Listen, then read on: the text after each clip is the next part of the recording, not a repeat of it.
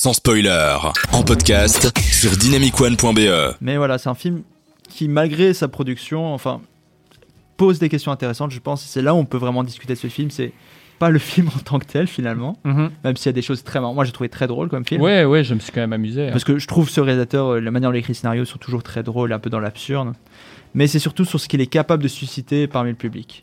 Et toi, tu crois qu'il est capable de susciter quelque chose parmi le public? Ouais, pour euh, 48 heures, mais après ça se dit. Oui, C'est un voilà, peu ça. c'est ça. Parce Moi- que, surprise, surprise, là on n'en parle pas trop, mais ce film, c'est effectivement une métaphore de la crise climatique. Quoi? Bah oui, voilà. Et moi, je pensais que c'était une, euh, une Ouais. métaphore du Covid. Moi, j'ai- moi, j'avais entendu aussi des gens qui disaient que c'était une métaphore du capitalisme. Ou au contraire, de. de, de- et il y en a qui voient. Enfin, j'ai l'impression que tout le monde a un peu vu tout ce qu'il avait envie de voir euh, dans ce film. Dans le sens où chacun a son ennemi incolore, indolore, et l'incarne dans le méchant de ce film. N'est-ce pas un peu le cinéma en général À part que là, c'est de manière plus évidente?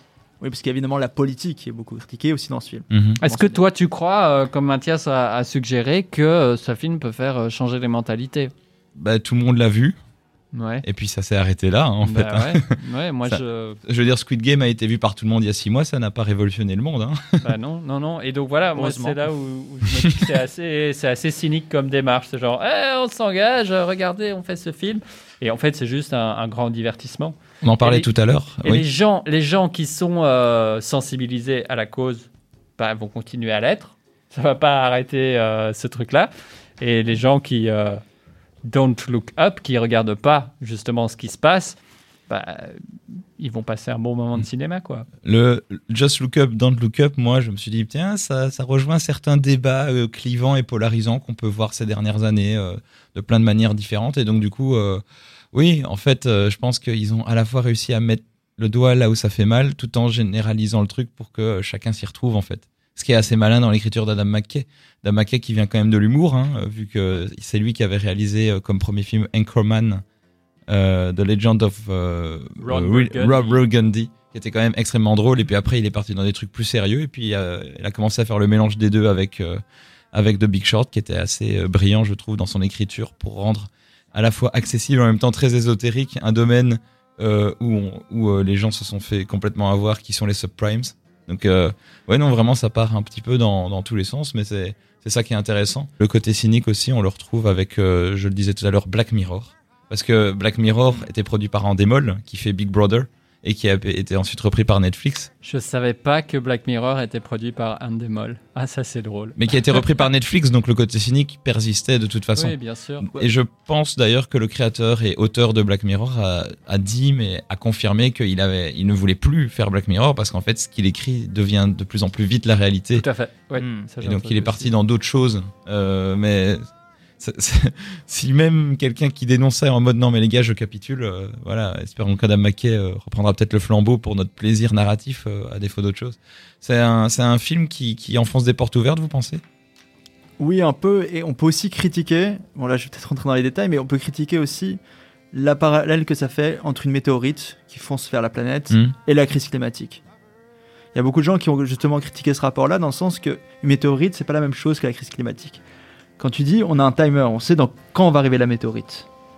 Le crise climatique, on sait pas exactement quand ça va être la fin. Ouais.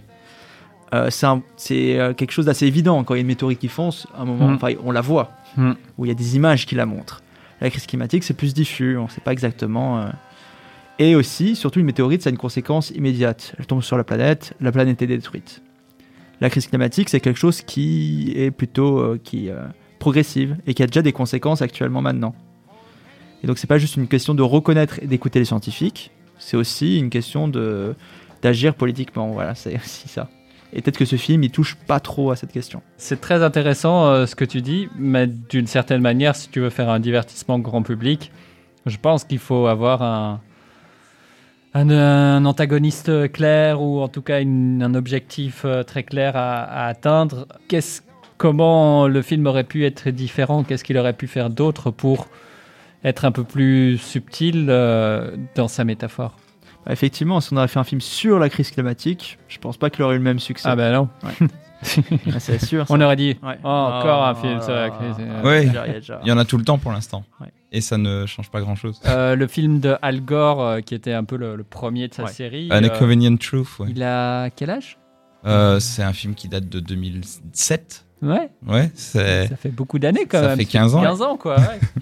Donc, euh, les- on en a un peu marre, euh, le, spectateur lambda, euh, et même pas que lambda, on a un peu marre de, de ce type de film. Donc, c'est bien qu'ils proposent autre chose aussi, pour parler aussi à d'autres gens. D'ailleurs, j'ai une anecdote sur ce film quand je suis allé le voir avec ma mère. The Inconvenient Truth. Oui, Inconvenient Inconvenient Truth, Truth. ouais. Un moment au milieu du film. À Noël aussi, Oui, comme dans l'émission d'il y a deux semaines. elle se tourne vers moi. Bah, je parle beaucoup de ma mère, hein, on va dire. elle se tourne vers moi au milieu du film. et elle me dit Ça va, Mathias? Tu, tu veux sortir du film Tu te sens pas trop mal Ça va Moi, je suis Non, non, ça va, ça va. Voilà, parce que c'est vrai que c'est un film qui te. Mais à la fin, c'est vrai tu sors du cinéma et tu dis Qu'est-ce que tu peux faire On était le futur à ce moment-là, les gars. Ouais, c'est ça. Et je pense que pour ce film aussi, il y a beaucoup de gens qui vont se dire Ah Oui, c'est terrible, mais qu'est-ce qu'on peut faire En même temps, ce film, vous dites, il, ne va pas changer les gens, mais est-ce qu'il vous a changé vous déjà? Non, Ben voilà. absolument pas. C'est pour, ça que, c'est pour Ouais. ça que je me permets de le dire. Ouais, ouais, ouais. C'est- En fait, tu te dis juste, ah ouais, euh, bande de corrompus, euh, voilà. Ça, ça, ça laisse juste les gens à la place où ils sont, en fait. Ça, va peut-être juste conscientiser les gens de, tiens, euh, le monde fonctionne comme ça, éventuellement. J'en ai déjà euh, souvent parlé, mais il y a euh, donc ce- ce- cette chaîne cinéma féministe, entre autres, qui s'appelle The Take et qui fait d'excellentes analyses, qui parlait donc comment Hollywood a loupé le coche de parler de réchauffement climatique. Parce que même s'il y a un tas de films qui abordent la question, en fait, euh, une des raisons invoquées serait que la manière d'en parler est tellement irréaliste, hors, euh, hors de ce qui est imaginable, que du coup on peut se dire bah, c'est du cinéma, ça n'arrivera pas. Je pense par exemple au jour d'après, Mhm. euh, Ah oui, qui oui. était, euh, que j'ai vu au cinéma et qui était, euh, qui était un, un grand moment de plaisir de cinéma. C'était c'était très jouissif, les effets spéciaux, en tout cas pour l'époque, étaient très très bons. Et je me souviens très bien de m'être dit, en sortant du cinéma, euh, que j'imaginais que les gens allaient dire Ouah, c'est grave, ces tornades détruisent la planète, tout, tout se glace. Où est-ce qu'on a garé la voiture? Tu vois?